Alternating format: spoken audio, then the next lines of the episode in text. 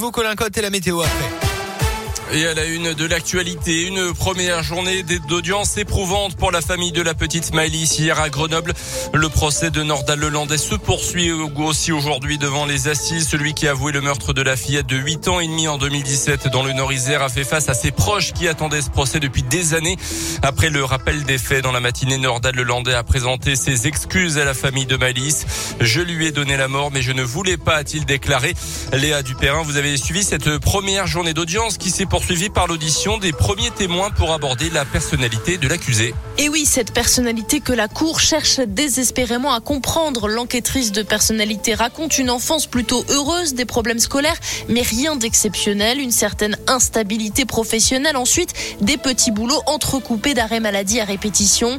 La Cour questionne ses histoires d'amour plus ou moins sérieuses, ses désirs d'avoir un enfant et bien souvent des ruptures qui ramènent Norda Lelandais au domicile familial.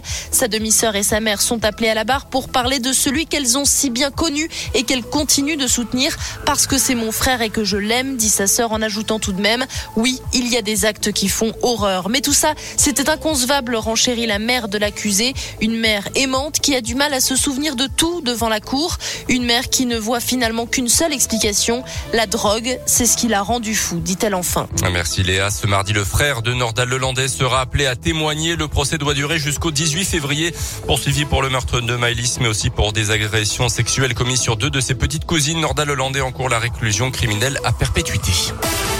Dans l'actu chez nous en Auvergne, l'organisation de la rentrée scolaire 2022 se précise dans l'académie de Clermont. Cinq postes d'enseignants supplémentaires dans le premier degré, huit postes dans le secondaire. C'est ce qui est ressorti d'une réunion du conseil technique académique qui s'est réuni hier. Ces cinq postes seront affectés au département du Puy-de-Dôme pendant que les moyens resteront inchangés dans le Cantal, la Haute-Loire et l'Allier. Dans un contexte de baisse des effectifs, l'académie devrait perdre 1265 écoliers et 1009 élèves dans le second degré la rentrée de septembre. Il avait perturbé le trafic des trams à Clermont jeudi soir en se plantant devant une rame place de la Fontaine. Un homme d'une trentaine d'années comparaissait hier devant le tribunal correctionnel. Le conducteur avait alors appelé des collègues en renfort alors qu'il lui demandait de partir. Il s'était braqué, avait fait voler en éclats la caméra piéton d'un des agents. S'en sont suivis des coups de pied et de poing pendant de longues minutes. L'homme a été condamné à deux ans de prison ferme et maintenu en détention. Il devra également indemniser les agents blessés.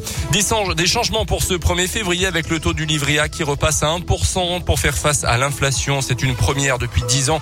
Hausse également du livret jeune et du livret développement durable. En revanche, les tarifs réglementés de l'électricité vont augmenter de 4% maximum. Hausse également des tarifs des péages, plus 2% et des prix du tabac également.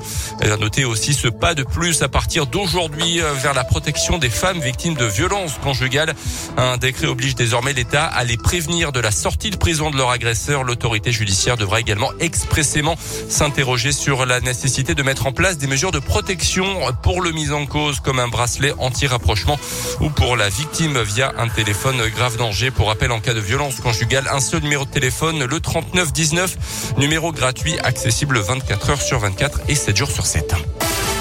En foot, une surprise en Coupe de France hier. Nice a sorti le Paris Saint-Germain en huitième de finale. Victoire des Niçois au tir au but 6 à 5. Et puis le mercato euh, s'est terminé avec une arrivée de dernière minute au Clermont Foot, celle de l'attaquant Greg John Kay en provenance du Servet de Genève.